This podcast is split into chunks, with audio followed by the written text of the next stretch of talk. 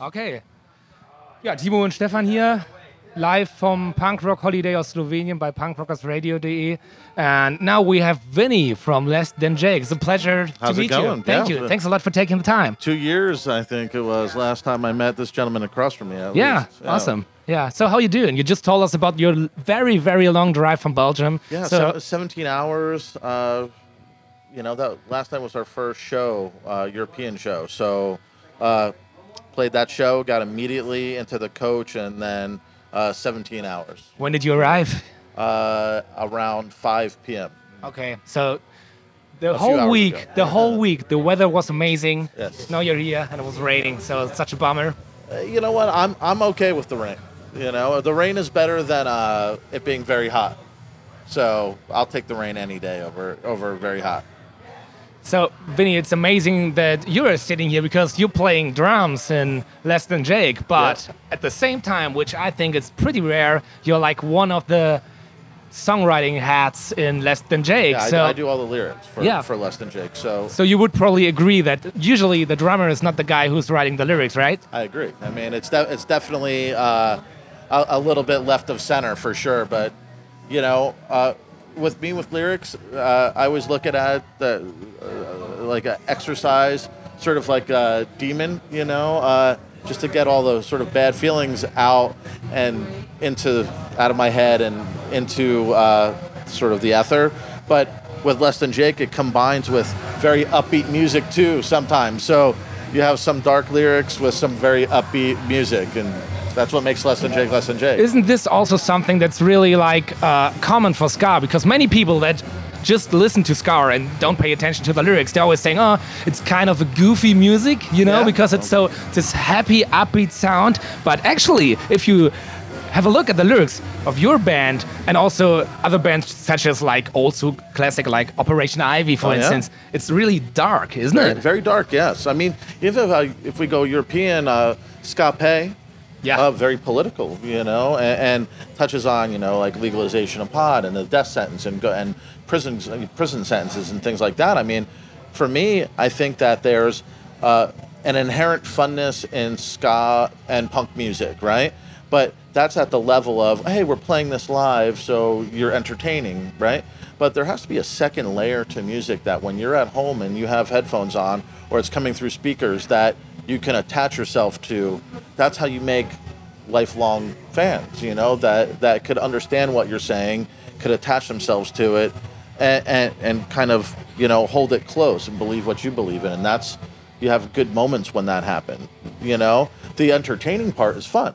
Yeah. Obviously, people want to come to the show and they want to dance and they want to sing, and I'm totally cool with that. But I've always been drawn to music that has a second layer, a third layer, or lyrically especially that I can hold on to. You know, it's a Bruce Springsteen. If just off the top of my head, you know, is one of those band, you know, one of the songwriters. But musically speaking, I could go. Billy Bragg is another one that I can hold on to and really kind of get. Operation Ivy, Yeah. really related to Operation Ivy when I was late teen when Energy came out. So it's one of the bands that helped uh, helped us get over the hump and do what Less Than Jake does. You know.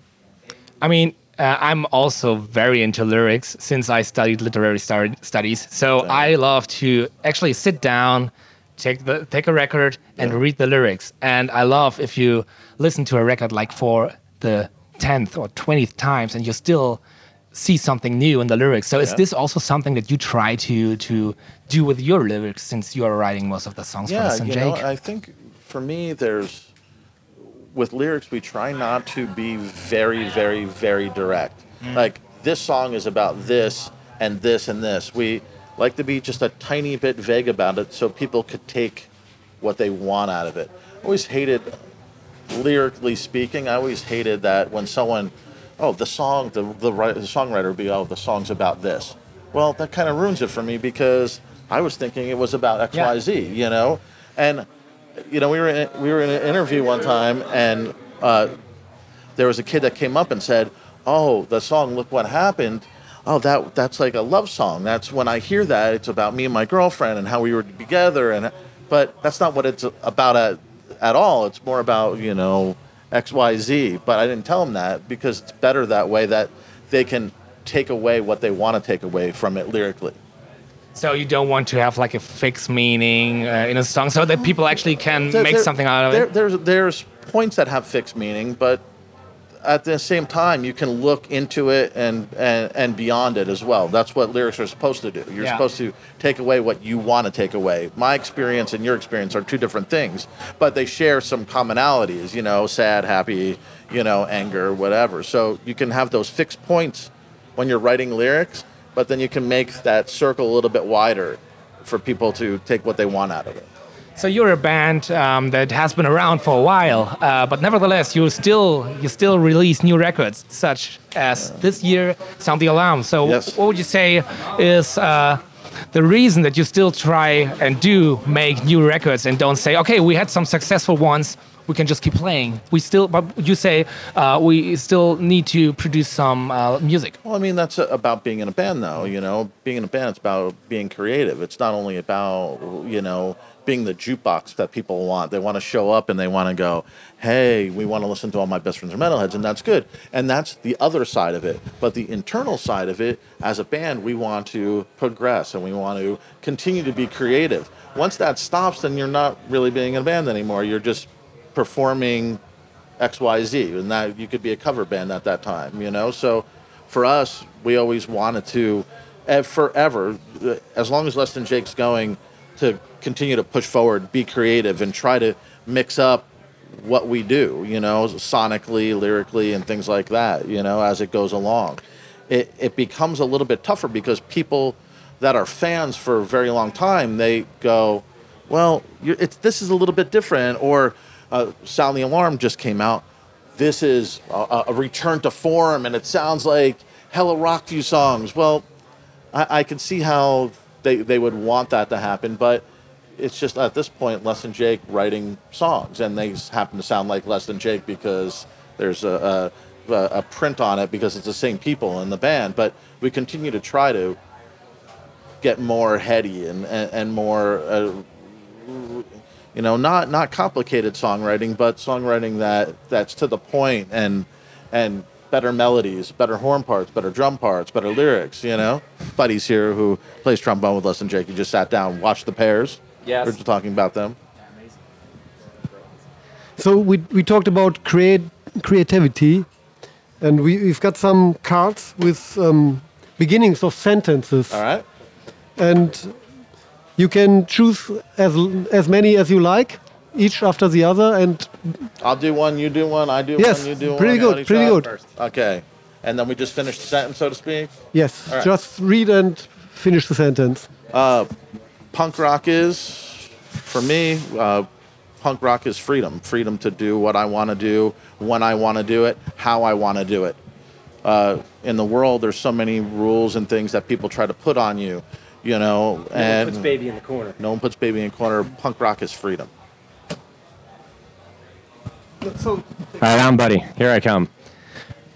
Hey, this is pretty close to that last one. For me, Punk Rock Holiday is, well, let's see. Last time for me, it was breaking the stage. we apparently uh, the metal soldering, like steel soldering underneath, came loose when we had 550,000 people on stage. This time, it's going to be a hailstorm and possibly a lightning bolt striking me on stage. So maybe that'll make for some good video. Uh, it, it is, though, a fantastic festival uh, that we were looking forward to for many months once we found out we were doing this again. The river is blue. This uh, a free mind. Uh, a free mind. I I go. It, it, it really is the answer to the the uh, what punk rock is. I think that boom, a free mind is punk rock. Good. You got all the easy ones. When I wake up, I roll over and kiss Vinny on the cheek. Because he's usually within feet of me. We can smell, we know each other's farts by, like, who, we know the smell, so we know who did it. That's how many years we've been in a band together. That is true, actually. Uh, my new card is if I could be a kid again, I would uh, relearn things. You know, the the cool thing about when you're a kid, I have a, a six year old daughter, and it's the first time that she starts to learn things. It's the discovery of it. It's what's that? Oh, and then you learn about it. So if I was a kid again, I'd be excited to relearn a bunch about everything, man, because that's the beautiful thing. you know, where you look at something, you wonder how it works or how to do it or what to do or whatever it is. And when you're a kid, you start to like dive in, but you dive in not cynical, not scared, but kind of brave, man, with an open mind. So there it is. We got the open mind again. We're doing a great job of uh, finishing the sentence with a paragraph. both, both of us are like rambling. When I am down, hmm, I get back up again. Uh, I mean, that's pretty much what I do. Uh, you know, there's been times when I've been down pretty far though. Like you know, my dog died. That was pretty hard. You know, you lose when you lose anything, or like a relationship, a per, like death, any of that kind of stuff. It's hard to come back up again. But usually when I'm down, I can find another way to get back up. And music is definitely one of the ways to get back up again. It's also a way to get down. Sometimes you want to be sad, so you put on a sad song. Sad songs say so much. truth on that actually. Uh, in school, in school, uh, I found best friends, and those best friends happen to be at least one of them still in a band with. Uh, so, in school, found best friend that I happen to travel the world with and be in a band for 25 years with. Nice. So did I, I guess. In a club, the best place to be is, hmm. Well, if you're watching a band, right next to the sound guy, because that's where it sounds the best. Everyone's like, "No, you got to be up at the front of the stage." That's bullshit. It sounds like shit up there. You, it is more fun up there, uh, but that's only when you're like in school and 20, whatever the hell. uh, I don't find myself at the very front anymore. Although I just went up to the Pears, I went pretty far. I watched from the terrace first because we knew we had to come down here and do these interviews. Here I am answering the sentence with a very long sentence again. But uh, once I found out I didn't have to do any interviews because Vinny was going to do it, I went back out there and then I went to the front. So I guess uh, So we- the best we are place to be, I still think, is at the sound booth. So we are glad to have you here. yeah, exactly. So I, I was actually walking by and I heard Vinny's voice. I was like, "That's Vinny in there. I'm going to go find him." He, he didn't break anything either, so that's good. Give some break. I would like to share the stage with. Uh, no, no, I mean, I, I would think that I, I would like to go on tour. Tour, tour. I, I'm going to go with being alive because that just makes sense, right? I would love to go on tour with Rancid again because it was just fun. That quintessential songs that I love. I would also like to tour with Billy Bragg. Do you want us to do all of these? 'Cause we will. Oh, Oh, okay. 'Cause, I mean, we'll do the whole stack. No, no, if you- you're if you talking, like, you can You're talking to the most verbose dudes in the band. if you had Roger, he'd be like, "I'm doing one we, cut we, and then I'm we, we are not in a hurry. So if you if you like, I will never say never, because you never know. And I made a nice short one there. Uh, if I was a drug, I would be caffeine. Caffeine's my favorite drug, and I would love to do that. I like caffeine. Yeah, good. Yeah, we're, we're really cleaning up our act here. The last time I did something for the first time was, well, way back in 1843. I sawed my own leg off during, uh, let's see, when was the last time I did something for the first time? Um, you're asking old people a really hard question. Uh, I'm trying to think of what it is. Let's see. Fuck, man. Oh, I know one. Let's say I don't know if this was the last time I did it, but I tried absinthe on my birthday in uh, where is uh, that's that's Belgium, right? Yeah, Groezrock in Groezrock on our bus with Vinny, who got me a bottle of absinthe for my birthday. We were actually doing it the proper way, where you heat it. It was like we were doing heroin or something. You heat it up in a spoon. You Yeah, heat with sugar up in the sugar, spoon. yeah, yeah, I was just and then you about like to ask yeah. whether you- and it still tasted like uh, antifreeze or something. It was That's all right. definitely. Uh, Did you also have some, some water? Like, yeah, yeah, like a did. long drink, Uh-huh, yeah, with sugar. Yeah, we but it's chased- really well, I think we were chasing it with beer, but beer has water in it, right? yeah, but it's it's quite good because you don't get a headache because you have so much water in. It. Oh yeah, yeah. That's why I drink whis- whiskey with water. Whenever I do drink whiskey at home, it's whiskey and water and ice. That's it, and bitters. Going to add something to that, though. It's that me and Buddy were actually just talking about this yesterday. It's because we were going as you get older and you start to kind of not not not really, you know, you have the have time, you have friends, and you do what we do. It's it's kind of hard because you're gone a long time. But we were actually going to start uh, doing like me and a partner that I have in a tattoo shop, and I was mentioning to Buddy if he wanted to do it too, where he picks something that no one's done before, and then we learn how to do it. Like so, just go. We're gonna pick. I don't know how to do. I don't know how to play golf. Neither does that guy Eric, but he kind of knows. But so we're gonna pick golf, and the next one is we're gonna make battle robot. We have Really? no fucking idea how to make a battle robot, but we're gonna try to make one. You That's learn anything on the internet.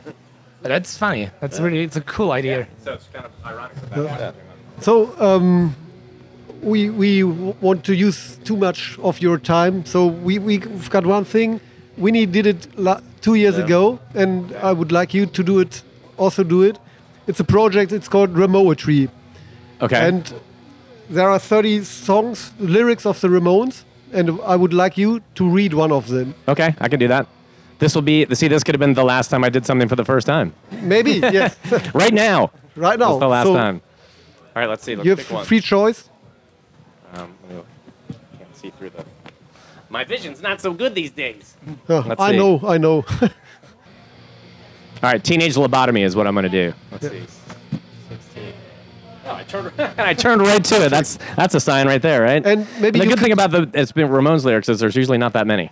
they like to repeat the same thing over and over again. Okay, this is Buddy from the band Less Than Jake, and I am going to read "Teenage Lobotomy" by the Ramones. Lobotomy, lobotomy, lobotomy, lobotomy. DDT did a job on me. Now I am a real sickie. Guess I'll have to break the news that I got no mind to lose. All the girls are in love with me. I'm a teenage lobotomy. Slugs and snails are after me. DDT keeps me happy. Now I guess I'll have to tell 'em that I got no cerebellum. Gonna get my PhD. I'm a teenage lobotomy.